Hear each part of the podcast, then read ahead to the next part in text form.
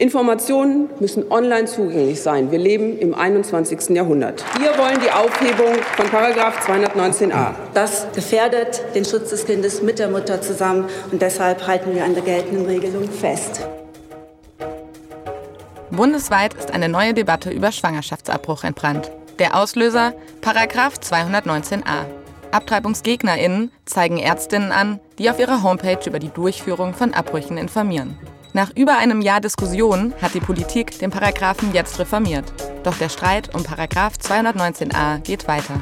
In unserer fünfteiligen Podcast-Serie haben wir Nora Saas begleitet. Die Gynäkologin aus Kassel ist nach Paragraph 219a angeklagt. Wir wollten wissen, welche Positionen stehen sich in Bezug auf den Paragraphen 219a gegenüber? Wie sind Schwangerschaftsabbrüche in der Bundesrepublik geregelt? Und was sind die historischen Hintergründe? Streit um Paragraph 219a. Ein Podcast der Bundeszentrale für politische Bildung. Folge 1. Aus dem Dornröschenschlaf geholt.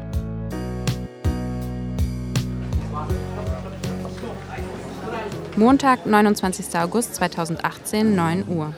Der große Saal im Kasseler Amtsgericht ist bis zum letzten Platz gefüllt. Es ist heiß und stickig. Vorne drängelt die Presse, um die besten Bilder zu ergattern. Auf der Anklagebank die beiden Frauenärztinnen Natascha Niklaus und Nora Saas. In ihrer Gemeinschaftspraxis führen sie auch Schwangerschaftsabbrüche durch. Darüber informieren sie auf ihrer Homepage. Das ist aber laut Anklage nach 219a Strafgesetzbuch verboten. Der Paragraph 219a, auf dessen Grundlage Saas und Niklaus angeklagt sind, verbietet die Werbung für den Abbruch einer Schwangerschaft. Auf der Homepage der Ärztin steht unter dem Punkt operative Eingriffe neben anderen medizinischen Leistungen Schwangerschaftsabbruch operativ oder medikamentös mit Myphegin. Ist diese nüchterne Beschreibung bereits Werbung? Dürfen wir uns setzen, Herr Dankeschön. Während der Prozess drinnen beginnt, sind vor dem Amtsgericht in Kassel rund 200 Menschen versammelt, um ihre Solidarität mit den beiden Ärztinnen zu bekunden. Mit Reden, Transparenten und Luftballons sind viele verschiedene Bündnisse und Initiativen auf der Demo vertreten. Besonders aktiv der Arbeitskreis Frauengesundheit. Das politische Klima für Frauenrechte hat sich verschlechtert. Doch wir nehmen das nicht länger hin.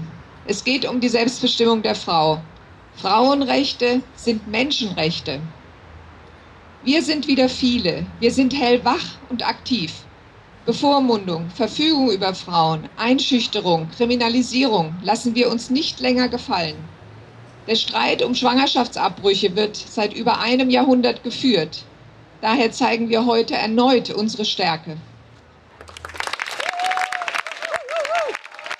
Ich bin hier, weil ich das total wichtig finde, auf die Straße zu gehen gegen so veraltete patriarchale Gesetze, wie sie noch existieren. Ich finde das unfassbar, dass das stattfinden kann. Also ich war auch in Gießen bei der Gerichtsverhandlung gegen Christina Hähne und konnte mir vorher nicht vorstellen, dass so eine Rechtsprechung in Deutschland existiert. Frau Saas und ihre Kollegin sind nicht die ersten, die wegen des 219a vor Gericht müssen. Bereits im Jahr 2005 wurde ein Arzt in Bayreuth vom Amtsgericht verwarnt. 2008 wurde die Ärztin Eva Waldschütz aus Wuppertal zu 6.400 Euro Strafe verurteilt. Doch der Auslöser des aktuellen Streits um 219a war die Verurteilung der Ärztin Christina Hähnel. Die Allgemeinmedizinerin aus Gießen wurde zu einer Geldstrafe von 6.000 Euro verurteilt. Hähnel ging in Berufung und machte mit einer Petition, Kundgebungen und medial mobil. So erreichte sie innerhalb kürzester Zeit, dass eine bundesweite Debatte ins Rollen kam. Aus Solidarität mit ihren beiden Kolleginnen ist auch sie vergangenen August beim Gerichtsprozess dabei. Ohne Social Media wäre sowas nicht so schnell wahrscheinlich gegangen. Aber ich glaube, die Aufmerksamkeit wäre gekommen, weil das Thema anscheinend reif ist. Die Informationsfreiheit und die Meinungsfreiheit drinsteckt, die Gleichberechtigung, die Unversehrtheit des Körpers der Frau und die Berufsfreiheit der Ärzte. Und das sind so gravierende Grundrechte, die alle da betroffen sind, wo einfach jeder Mensch, bis auf ein paar Ausnahmen, so würde ich das sehen, sich betroffen fühlt durch meinen Fall. Und auch wenn man die Dimension sich zu Ende denkt, dass man sich wirklich vorstellt, Frauen werden heute im 21. Jahrhundert in Deutschland mit einer weiblichen Bundeskanzlerin von Informationen zu einem für sie eminent wichtigen Thema ferngehalten.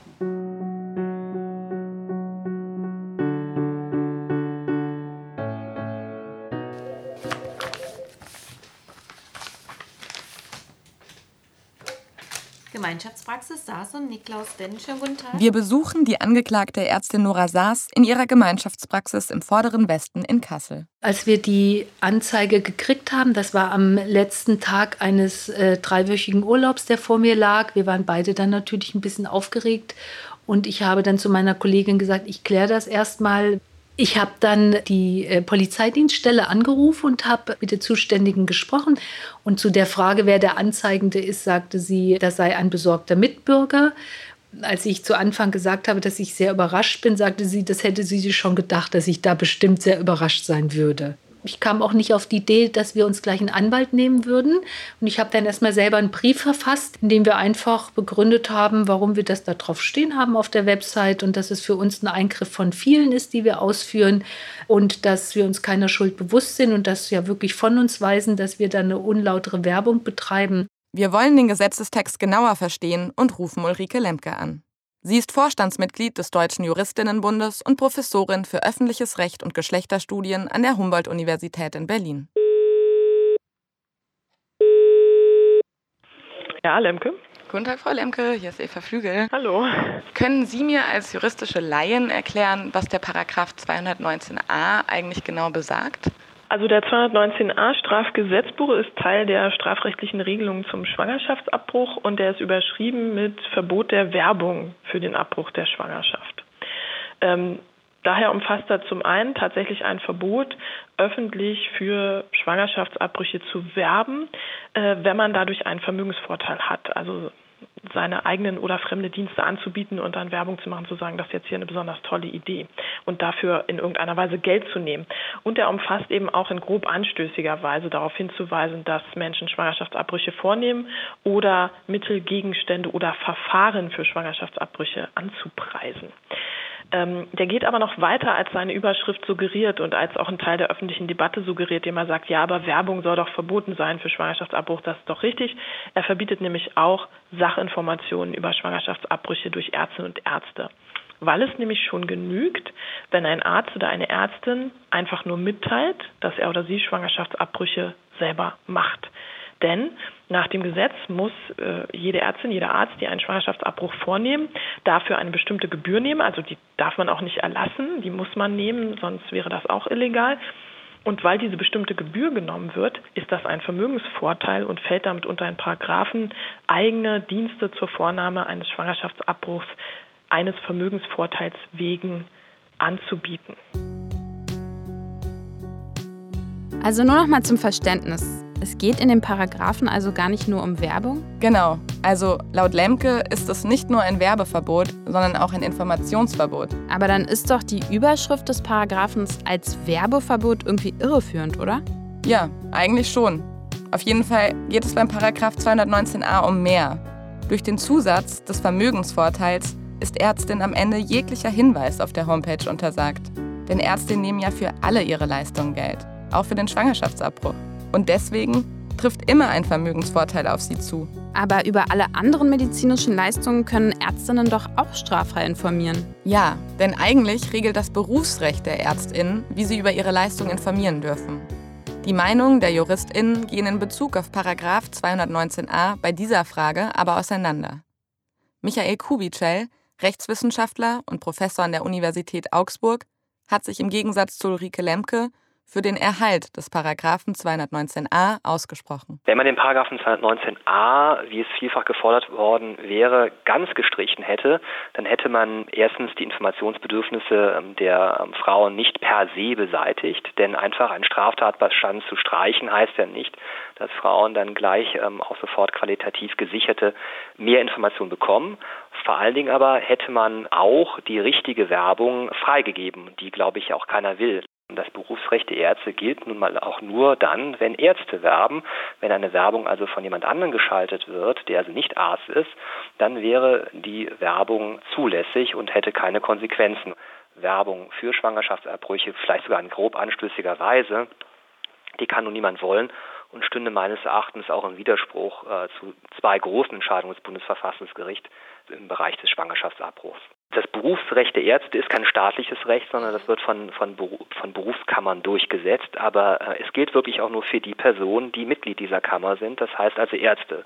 Würde also zum Beispiel eine Werbung geschaltet werden von einem ähm, kaufmännischen Direktor einer, eines medizinischen Versorgungszentrums oder eines äh, Krankenhauses oder äh, von dem Anwalt eines Arztes, ähm, dann unterläge diese Form der Werbung nicht dem äh, Berufsrecht der Ärzte, wäre also gewissermaßen sanktionslos möglich.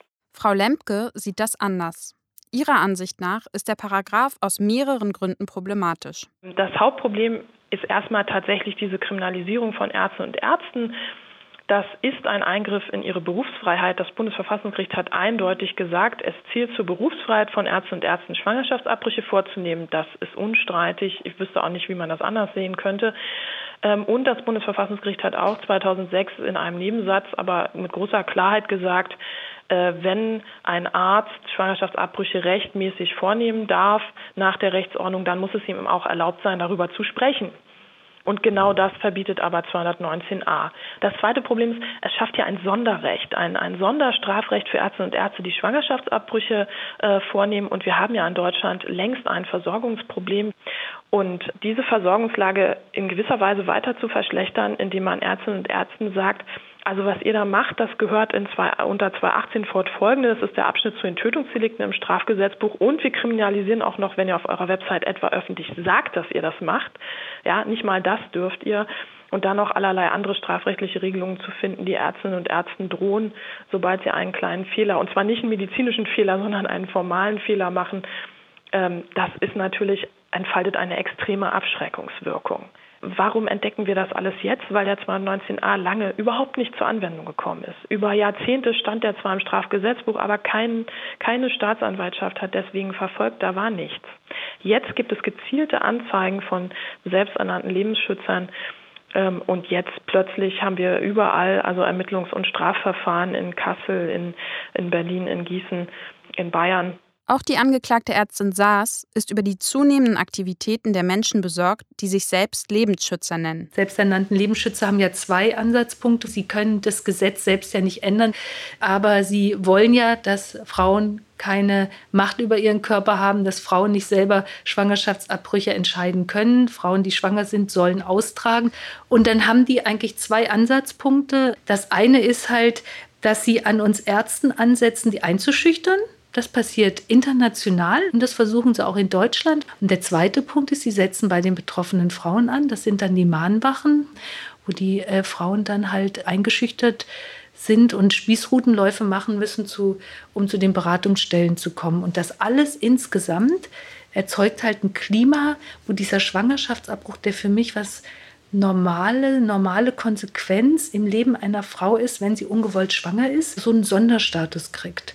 Und dieser Sonderstatus ist dann nicht nur einfach, es ist was Besonderes, sondern es ist auch irgendwas, wo man nicht drüber redet, drüber schweigt. Die AbtreibungsgegnerInnen, die ÄrztInnen wie Frau Hähnel und Frau Saas angezeigt haben, haben den Paragraph 219a damit aus einer Art Dornröschenschlaf geholt. Während Frau Hähnel bereits verurteilt worden ist und den Weg durch die Instanzen bis zum Bundesverfassungsgericht gehen will, ist der Ausgang des Prozesses in Kassel zu diesem Zeitpunkt noch offen. Bevor wir den Prozess in den kommenden Folgen weiter begleiten, wollen wir herausfinden, seit wann gibt es dieses Werbeverbot eigentlich? Deswegen begeben wir uns beim nächsten Mal auf historische Spurensuche. Wir wollen besser verstehen, was es mit diesem Paragraphen auf sich hat und die frauenpolitischen Debatten abbilden. Streit um Paragraph 219a. Konzept und Realisierung Katharina Lipowski und Eva Flügel. Schnitt und Mischung Michael Kube. Ein Podcast der Bundeszentrale für politische Bildung.